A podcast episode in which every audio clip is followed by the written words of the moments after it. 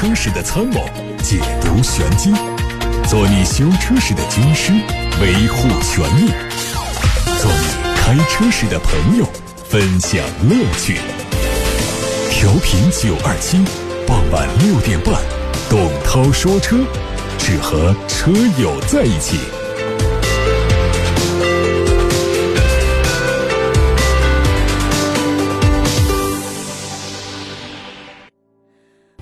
欢迎来到这个时间的董涛说车。今天董涛说车会为大家带来关于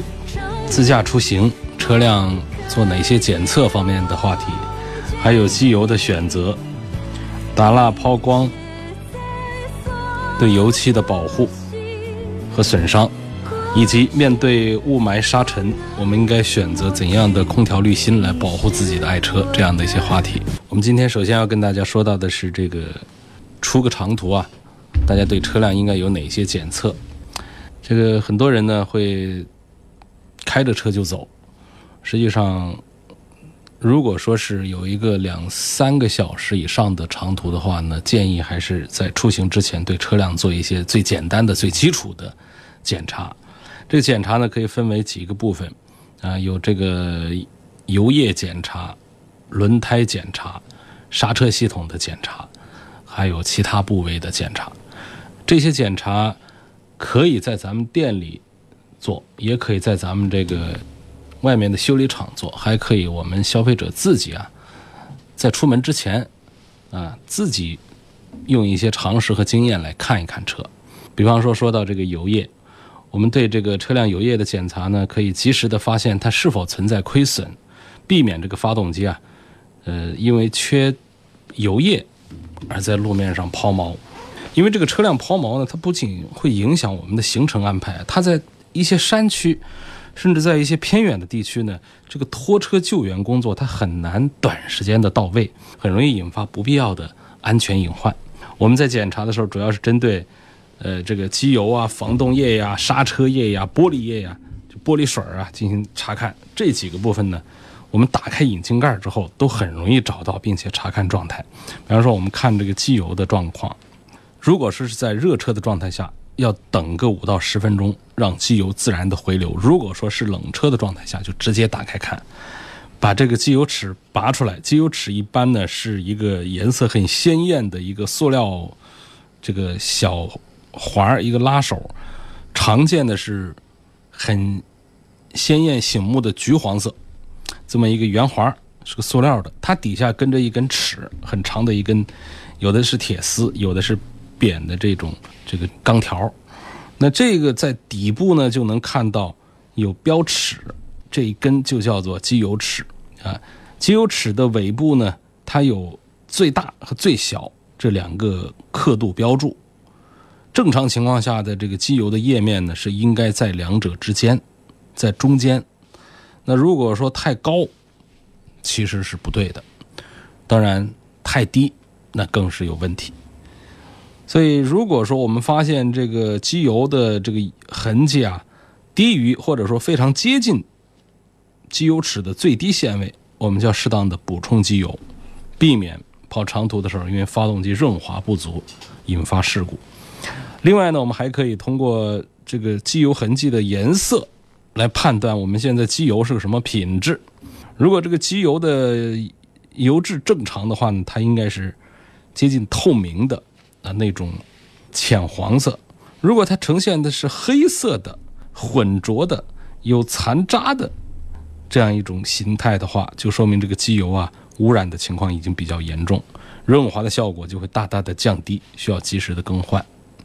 所以我们讲这个五千公里也好，一万公里也好，啊，半年也好，大半年也好，我们要主动的换一次机油，这是一个换油的周期。那么我们在检查的时候发现周期并没有到，但是机油已经比较少，或者说机油已经比较黑的话，其实也是应该提前来换油的。啊，再像其他的检查就更简单了，防冻液。防冻液是干啥的呢？是给我们车子的发动机做循环降温用的液体，一般是一个白色的一个圆球状的一个壶，这个壶顶上呢会有一个颜色还比较鲜艳的一个盖子，有红盖子，有蓝盖子。然后呢，这个圆球的壶呢，明显看出来啊，就它就像两个碗，两个这个吃饭的大号的吃饭的这个碗，碗上下扣在一起，两个碗扣在一起的这种感觉的那么一个白色的壶。那么同样在侧边呢，呃，会有这个最高线和最低线这么一个页面的一个标志。这个通常情况下它不会出现大的浮动。如果你出现页面很高或者出现页面很低的话，这要足够引起重视。因为正常情况下开个几年，它这个页面都是正常状态的。啊，当然我们也是要过个几年啊，三四年就得换一次最好。然后像这个刹车液呢，它检查起来要复杂一点。呃，好多人还不知道刹车液在哪儿。那有一些这个高端车呢，它干脆就把这些刹车液它都藏起来，就是整个引擎舱盖里头啊，用一大块的这个这个这个塑料盖子把它给封着，看起来特别的整洁，导致我们就找不到这个油壶在哪儿。那么关于这个油什么时候该换的话呢，他把它交给了技师，就是技师可以通过仪表啊啊，通过其他的一些方案来检查。他就没有给我们车主 DIY 的这么一个机会，那么但是我们的普通常见的这个经济型的车的话呢，这个刹车油的油壶是能找到。这个油壶的特点是什么呢？它首先是小，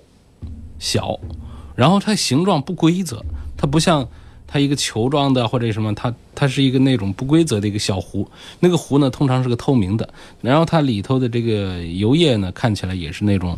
啊透明的。但是呢，这个车子旧了之后啊，灰一糊啊，也看不大清楚了。那个东西是刹车液，它同样的也是用一样的办法来用视觉来观察它现在油液足还是不足。那起码我们得看到啊，在它都是顶着上限来的，得看到这个油液。还有就是这玻璃水啊，也是看不见，我们只能看见一个添加口，玻璃水啊。它就是一个，比方说一个蓝色的比较常见的一个添加口，把它给很容易打开。打开之后你也看不见里头到底现在还有多少水。它只有当水没有了的时候，我们的仪表台上会有一个这个灯光警告。所以说，我们隔个几个月，如果说这个尤其是下过一段时间雨啊，用这个雨刮用的多一点的话呢，我们就要检查一下，往这里头啊添加正宗的这个玻璃水，不要随便的加自来水。还要说到就是轮胎，这个对轮胎的检查呢，大家的这个应该接受度要高一些，因为它的这个各种情形啊，直观啊，比较容易发现问题。首先，我们是看这个胎压是不是正常，呃，明显的轮胎变形，大家是眼睛都能看得出来的。什么叫明显的变形呢？你看轮胎的胎壁啊，它应该是平均的一圈过来，但是接触地面的这一带呢？只能有一丁点儿的变形压扁，如果很明显的压扁的话，就是胎压不足；如果完全没有压扁，那个就胎压过高了。所以这个就很容易把这个什么样的胎压目测正常，可以把它说清楚。啊，接触地面的这一部分明显的这个胎壁压得扁扁的了，这是不足；完全跟这个上面的其他这一圈的都是一样的这个高度的。啊，如果接触地面的部分跟其他地方一样的高度的胎壁厚度的话，那这就太薄了。所以呢，要轻微的有一点压扁就更好。这是眼睛看。如果是这样的范围，大家手上又没有胎压计啊，又没有这样的东西的话，这样的车可以上路啊，看一眼可以。那更严谨的呢，是找一个洗车的地方，它都有这个大型的这个打气的。打气的这个机子呢，这个头子这儿就是一个胎压计，给你点一下就能知道现在胎压是不是正常的。那么除了这个胎压是否正常之外呢，这个轮胎花纹的磨损程度，还有胎冠呐、胎壁上的伤痕，也是安全事故发生的一些主要的因素。我们的家用车的轮胎寿命大概就是三五年，大概就是六到八万公里啊，时间太长了，哪怕你的胎纹还挺多的。但是这个橡胶是容易老化、皲裂的，里程过长会导致这个轮胎的花纹变浅，抓地力降低的。所以说，这个如果说胎面比较接近于呃磨平的时候，尤其是它上面有凸起的胶块，这是它的一个标尺，磨损标尺，就是你在每一条排水沟里面、排水槽，轮胎表面有那个纵向的沟，那个沟里面呢，隔一段就会有一个凸起的胶块，这个凸起的小胶块呢，它就是磨损标尺。如果你的胎面磨损已经接近于这些胶块，就说明这个轮胎的磨损已经到了极限，不必说这轮胎得磨得像气球一样光亮亮的，那才是磨损完了，不是这样的。另外呢，还要看这个轮胎的磨损是不是均匀。那比方说轮胎左右磨损不均匀，那，它这就是有问题。包括鼓包啊这些，它都是在高速公路上爆胎的罪魁祸首。所以，如果说轮胎有过多次的修补，我们最好是换掉。如果不具备换新胎条件的话，最好是让它到后胎去。嗯，如果说这轮胎也没有多次的修补，那我们就刚才讲的几点：第一，看胎压；第二，看胎纹。第三就看胎壁有没有鼓包，还有一些破损这样的一些情况。第三个部分呢，就要说到的是刹车系统的检查。这个刹车系统检查呢，对于普通车主来说呢，还是难度稍大一点儿。我们讲这个摩擦面的厚度不能小于几毫米，呃，表面要平整光滑，这其实对于大量的车主来说都是有难度的一个知识点。呃，我也不愿意在这儿。多废话，因为说了大家听得不明白，那个还不如不说呢，没有多少意思。刹车蹄片的这个检测呢，通常都会有一个传感器装置。如果说我们蹄片磨损到特定的位置的时候，车内仪表上会有一个警告提示的，这时候我们及时的更换它就可以。那么，当我们没有学会从这个刹车盘上观察沟槽啊磨损这样的情况，最简单的就是手去摸。很光滑的就挺好。如果说摸上去明显的有深沟的，这都是有问题，那就是要去检查，该换换。然后就是刹车的效果，我们在出门之前，速度跑一点起来，咚一脚才死下去，这个刹车的这个减速的效果是不是我们预期当中的？啊，这是我们今天跟大家普及的几点出行之前的基本的小常识了。您正在收听的是董涛说车。之后啊，跟大家带来的话题呢是关于机油的挑选。很多朋友是车丢 4S 店换什么油都不管，那么还是有一些朋友呢丢在 4S 店呢会关注一下我要换什么油，还有一些朋友呢直接就是自己来买油，或者说到外面的修理店呃去换油。这时候对油的品牌、对油的标号会有更多的关注。今天节目呢，跟大家简单的聊个这个几点啊。首先呢，这个假货是比较多，呃，有业内的人指出呢，我们市面上可能多半的机油都是假的。那为什么这么说呢？就是这个假机油啊，它就跟假酒一样的。假酒呢，不一定指的全是酒精兑的酒就叫假酒，它是粮食酿的，但是它不值那个价钱。它是那种普通的酒，装在高端的瓶子里面，这也叫假酒。还有，它是这个厂里的这个分厂出来的，或者说类似的技术做出来，但是呢，它打着啊这个原包装的这么一些旗号，我们认为这也属于是假的。其实后面说的这几种呢，它对车辆的危害性并不是太大。但是我们仍然认为这属于假的，这是假货。那么如果说是像假酒一样的，直接就是酒精兑的酒给你冒充这个粮食酒的话，那对身体的伤害就比较大。同样的，如果说劣质的机油被我们加到车的发动机里头去，那就对发动机会有伤害。所以这是目前这个为什么说假机油特别多？为什么九二七会为大家定制生产机油？就是确保在九二七的这个渠道里面，它是个封闭渠道，不是外面哪儿都可以批发采购到，然后来散发销售的。它就是为听众服务的这么一个圈层，通过九二七汽车商城可以买到。这是一个微信电商平台，在微信上搜九二七汽车商城就可以，还可以通过九二七汽车生活馆、九二七推荐汽修门店，总共就几十家，在这个小范围之内能够买得到，在其他地方买到的，我们认为都算假货了。好，那么这个机油的基本的分类呢，我们可以把它分成矿物油、半合成油和全合成油三大类。矿物油呢是通过石油提炼的，但是并没有经过人为的加工处理。这种机油呢，它在高温时候的稳定性，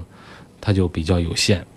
而且大概五千公里、半年左右就得换一次。对于一些这个低端车型的发动机的结构并不是十分精密的，用这矿物机油呢，其实并没有什么不好的影响。呃，同时还能够有效的降低用车成本。比方说咱们的出租车，你说让这些出租车去加全合成油，有没有问题？肯定没问题啊，对发动机有好处啊，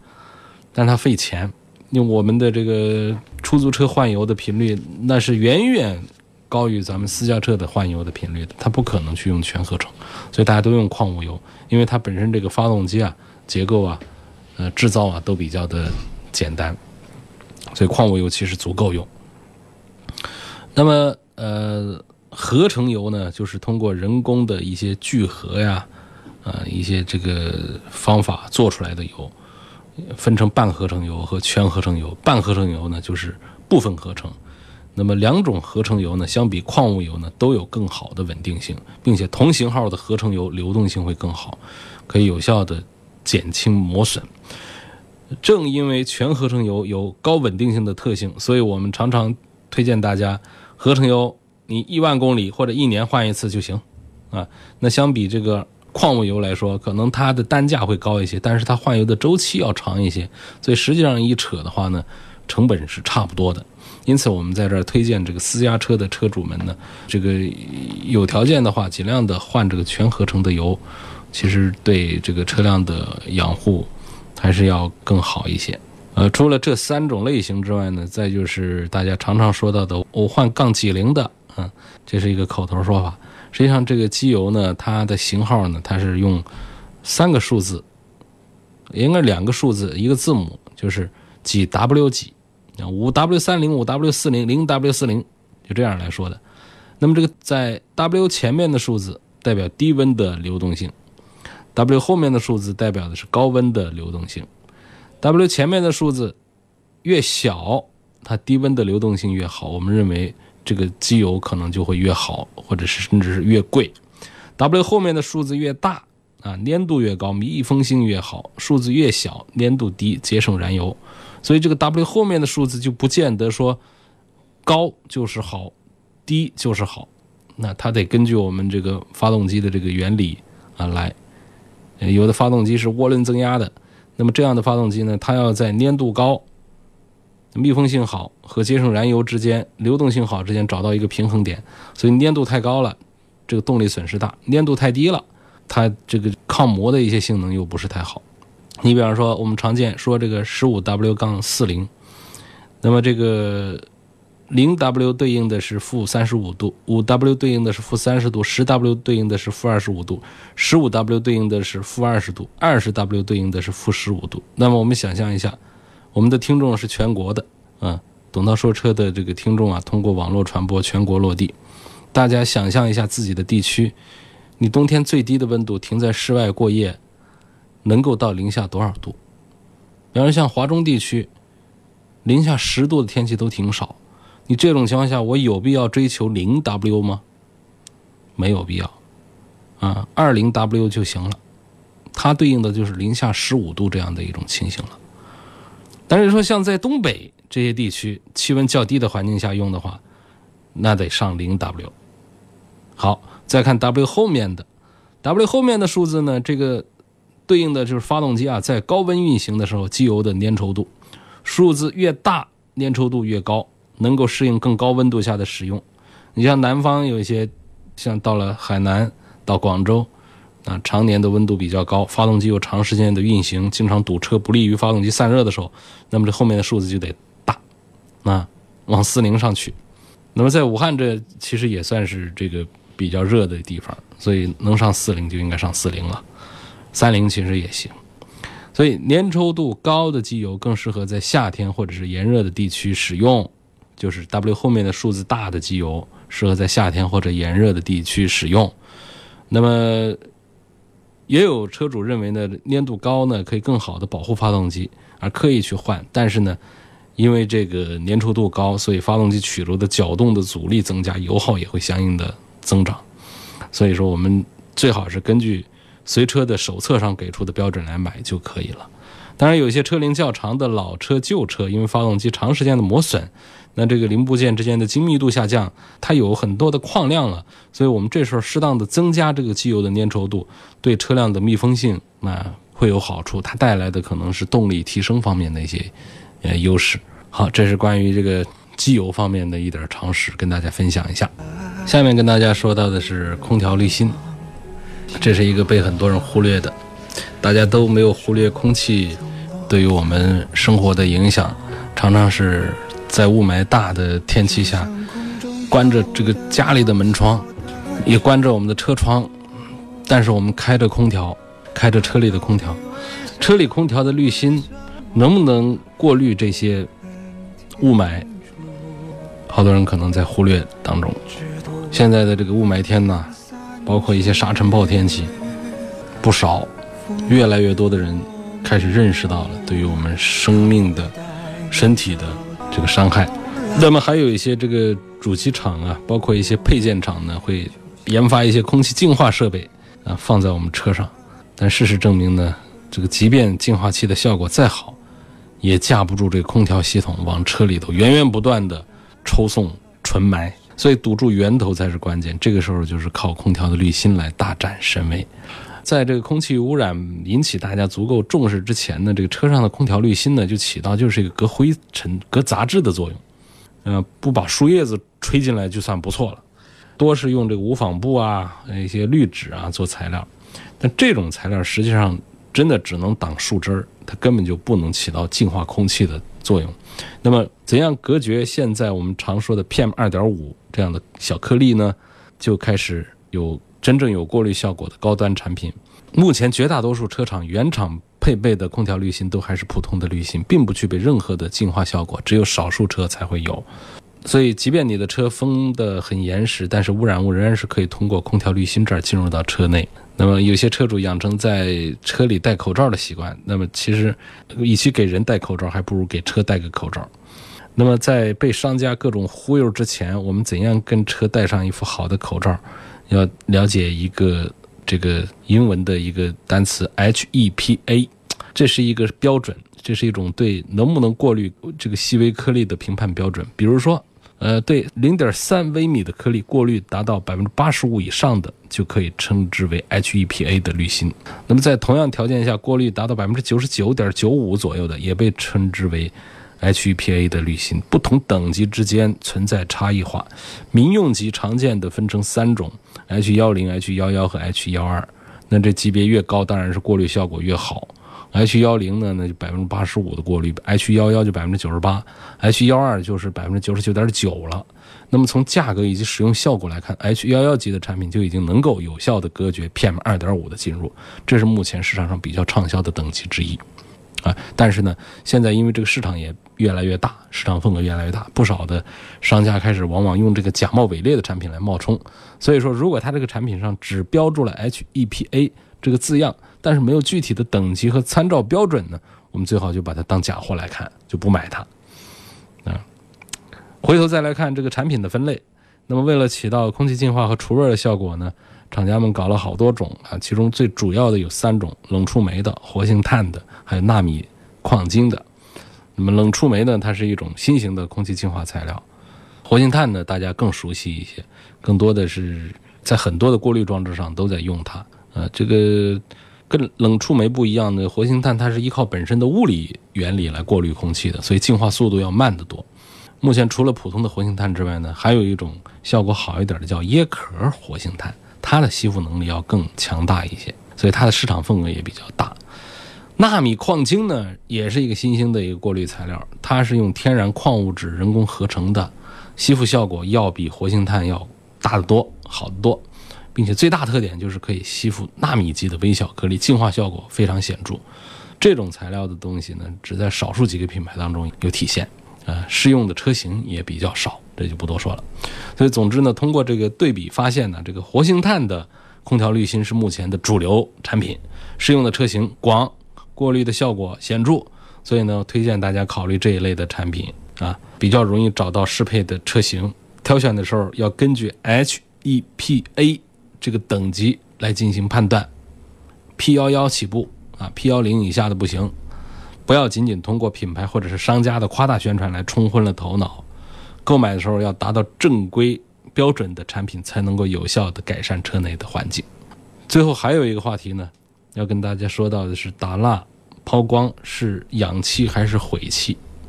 呃，我们有一些运气不好的会被熊孩子在车油漆上划上伤痕，你说划得多深呢？也不是太深，那你不管它呢，又看不下去。所以呢，这时候就可能需要抛一下光啊，打个蜡呀，把这个问题解决掉。这个油漆的打蜡呢，就好比是跟脸上擦霜啊、擦油，对这个油漆能够有滋养的这个功效，但是这个持续的时间呢，它很短，并且对于已经存在的划痕、氧化层、顽固污渍，它没有办法起到修复效果。所以说，就要通过抛光的方式。那么说到抛光呢，有的。就出现两个极端，就经常抛光，还有一个极端呢是从不抛光，这其实都不对。经常抛光，它对油漆有伤害；完全不抛光，对油漆也是等于是听之任之的，让它自由老化了。这个抛光的时间呢，我们可以给大家建议为一年抛一次，啊就比较好。抛光呢，它也有两种，因为它根据抛光盘呐、抛光药剂啊。还有这其他的一些区别呢？它有这个轻度抛光和深度抛光两种。轻度抛光呢，它是海绵盘，然后这个研磨剂呢也是那种，呃，切割度很低的，呃，还原度也都比较差的。所以这种呢，它只会用作用在我们油漆的表层这个清漆的部分，呃，它不会深入到我们这个深层次的中间涂层和色漆的部分。但是如果说我们是深度，抛光的话，就是用上了这个抛光盘呐。抛光盘它不是海绵了，对吧？抛光盘它都用的是羊毛盘、兔毛盘。那这种再加上这个研磨剂是那种切割度比较高的，那么它这个深度抛光的时候就会做多了，它就会对我们这个表面油漆啊产生这个不可逆转的这种伤害。除非我们的油漆真的很老了。我们确实需要把表面那一层老的把它打掉了，所以大家呢谨慎使用这种深度的抛光，尤其一些这个日系车的油漆它比较薄，谨慎使用深度抛光的，你否则的话呢，研磨之后的这个漆面很容易和空气再次发生氧化，导致这个持久力下降。这是今天跟大家分享的一丁点儿这个油漆的表面的抛光打蜡这方面的。再给大家说一下，按照董涛个人的这个养车的这个经验来说啊。懒一点儿可能对油漆的保护要更好一点我都比较懒，所以我的车呢，开个三五年下来跟新车一样的。因为我不是那么勤快的，每天在那擦车的。我连洗车我都不是太勤快，我能做到一个星期找一个周末去洗一次车，这算是极限了。我常见搞成两个星期洗一次车，所以我的车子比较脏。然后呢，像这个打蜡这个事儿的话，呃，我在节目里老是劝大家一个季度打一次蜡，但是我个人一年都打不了两次蜡。抛光这事儿，我跟大家说，哎呀，这最好是一年能抛一次光。说实话，我的新车都没有抛过光，它还是很亮堂。所以这就是这个生活当中的经验和我们理论上的这些东西之间的结合。我自己很有心得，这么些年来用车，我的这些旧车、二手车们一个个的，因为我懒，所以它的油漆都很好。我们单位的有一些司机特别勤快，那么他们手下保管的车辆有个三五年下来，那就旧的多，这表面它就是。很干净，但是呢没光泽，看起来很暗淡，一看就是个旧车的样子了哈。这就是太勤快的后果了。好，感谢大家收听和参与每天晚上六点半钟到七点半钟的董涛说车。如果错过收听的话呢，可以通过董涛说车的微信公众号重听往期节目的录音。更多的互动，大家可以通过董涛说车的微信公众号留言，或者是董涛说车的微博留言。